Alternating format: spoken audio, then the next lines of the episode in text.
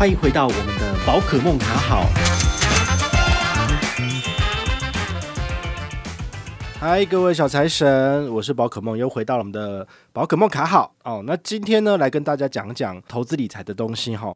市场上有一个产品叫做蓝山猪猪，你有听过吗？这个是中国信托在去年推出来的一个所谓的存钱投资方案。那它当初一上线的时候，我有立马迫不及待的去试用了一下，但后来大概到某一个地方就卡住了哈。我个人就觉得说，诶，这东西是好的吗？然后我就停了。好，那后来我有稍微就是在网络上面分享一下我的使用心得。啊，不过可能贴文太多被洗掉了，所以你可能没看到。所以这一集就是来跟大家聊聊中信的蓝山猪猪到底是适合你的还是不适合你的。好，这个产品呢，它的主打的是一边消费一边投资，那真的有这么好吗？有兴趣的话呢，赶快来听一下哦。它的玩法其实很简单，就是说，如果你用的是中国信托的信用卡，那么你的刷卡金额呢，好。比如说你刷了一百五十元，好，那它就会把你的个位数跟十位数字的数字先记录下来，好，放到一个账本的东西，好，那就是五十，好，那你下一次消费，比如说你刷了两百八，那他就把你把八十这个数字记录下来，那这样子的话，你是不是第一笔五十，第二笔八十，加起来就是一百三嘛？好，诶，超过一百元了，然后呢，他就会把你的一百元直接从账户上面扣走。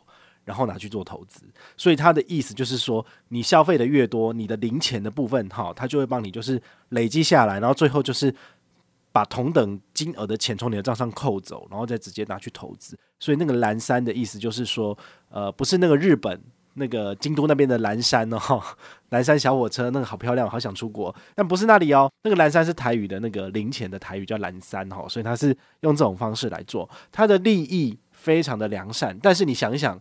如果我要存钱的话，我为什么一定要消费之后再存钱，而不是直接去存就好了？为什么一定要就是诶，我刷越多，然后我就可以存越多？这是一个我觉得有点本末倒置哦。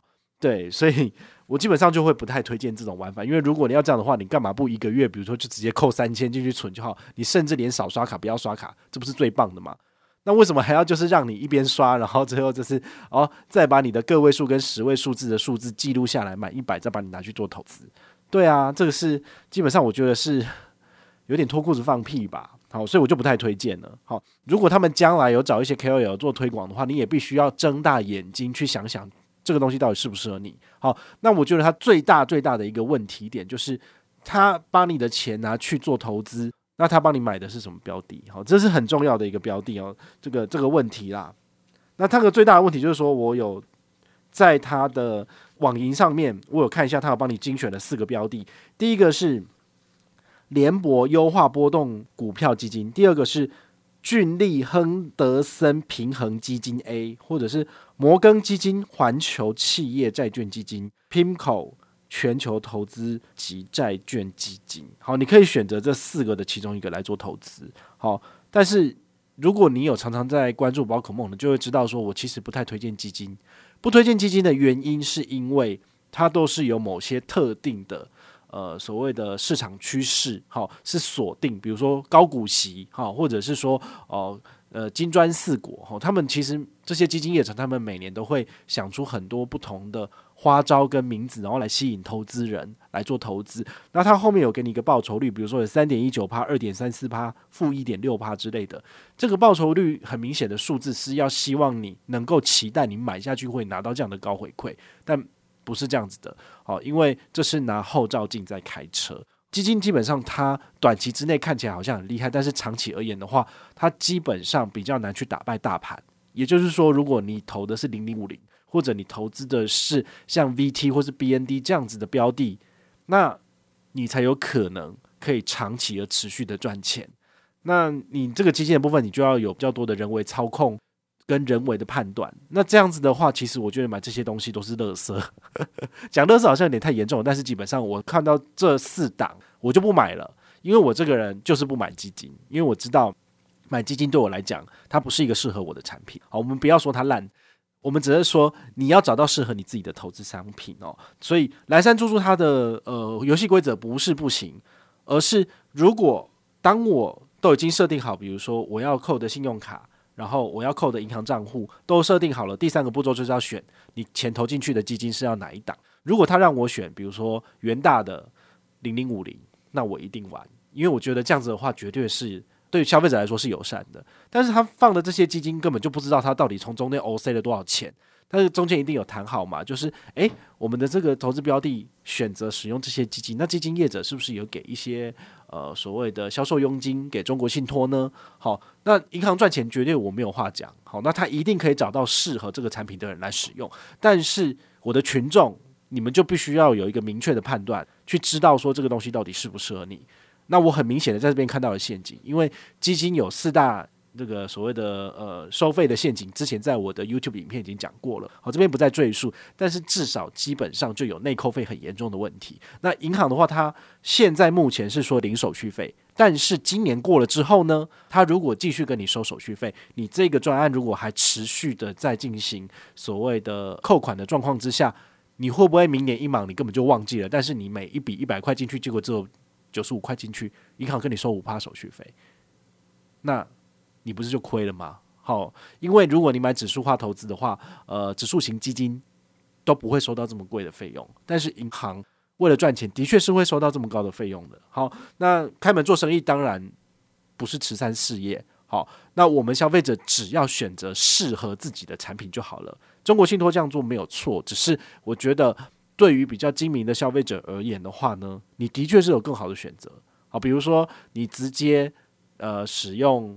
封存股，然后每个月定期定额扣三千，那手续费只要一块钱，也是胜过这个啊。好，所以你有很多的产品都可以使用跟比较。那今天这一集呢，就跟大家介绍我为什么不推荐蓝山猪猪的原因。但是不适合我的东西，不见得它就一定不适合你。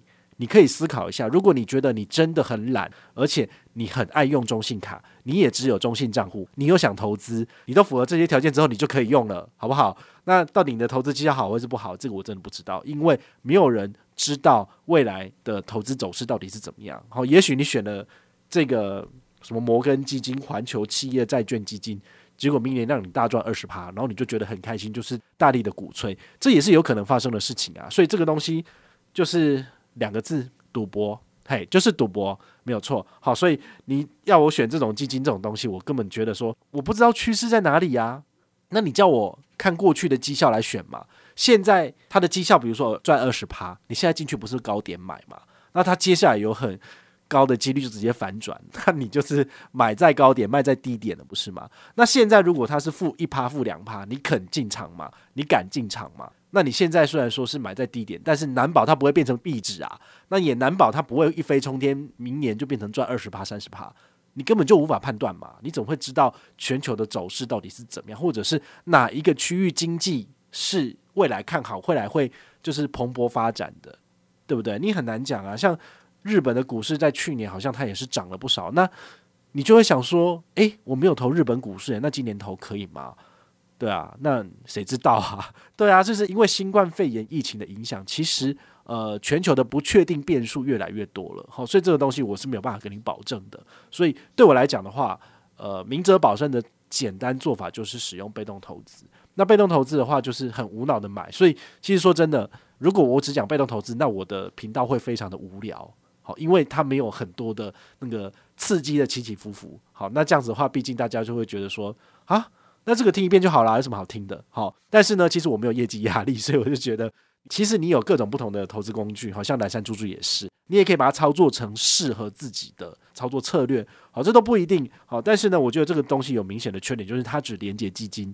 如果你可以接受这一点，你就用；如果你不能接受的话，那么你也可以选择其他的产品。都很不错哈，那有兴趣的话，你也可以去多了解，比如说富邦奈米投哈，或者刚刚讲的丰族股的台股美股，好，其实他们的手续费成本都是相对比较低一点的。当然，各个产品一定有它的优点跟缺点，好，那最好是在自己多做一点功课，好，不要听了我讲的你就马上就去做或者就不去做，哈，最好就是有一些看一些不同的人、不同的 KOL 的分析，好。找到最适合自己的产品才是最重要的。好，我是宝可梦，我们下回再见之前，请你一定要给我五星评价哦，拜拜。